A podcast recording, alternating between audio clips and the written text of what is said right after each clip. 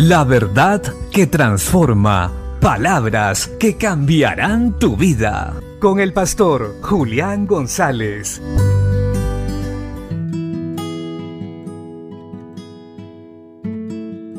La Biblia dice en el libro de Eclesiastés, capítulo 7, verso 18, Bueno es que tomes esto, y también de aquello no partes tu mano, porque aquel que a Dios teme saldrá bien en todo. El rey Salomón es el escritor de este libro, Eclesiastés, y es un libro de muchos consejos para el ser humano, consejos prácticos para la vida diaria. En este caso en particular se nos viene hablando acerca de la sabiduría, de la insensatez, y del cuidado que debemos tener con el trato hacia los demás. Como vemos, el Señor también nos anima a no detenernos de emprender cosas. Nosotros como creyentes debemos ser emprendedores, debemos ser personas que aprovechan bien el tiempo y no se detienen.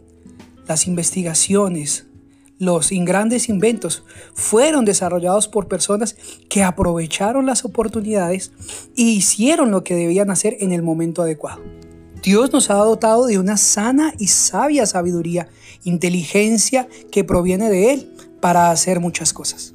Nosotros como creyentes no debemos alejarnos de las nuevas innovaciones, de experimentar, inventar y entrar en ámbitos químicos, biológicos, médicos y tecnológicos debemos aprovechar lo que Dios nos ha dado para poder ayudar a la humanidad y a través de esto poder llevar el Evangelio al mundo entero.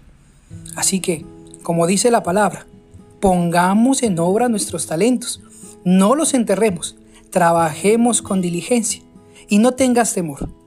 Como estamos viendo, bueno es que tomes esto y también aquello. No apartes tu mano, porque aquel a que Dios teme, todo le saldrá bien.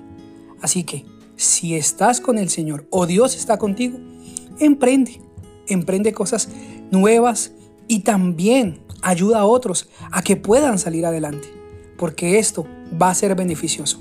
Y recuerda, es a través de nuestras buenas obras que el mundo glorificará a Dios. Así somos luz, así somos sal, y se nos abrirán puertas para llevar el Evangelio al mundo entero. Hoy hay mucha preocupación porque no sabemos de dónde viene la información, pero nosotros, con la sabiduría de Dios, podemos ayudar, salir de la ignorancia y bendecir a muchos. Bendiciones.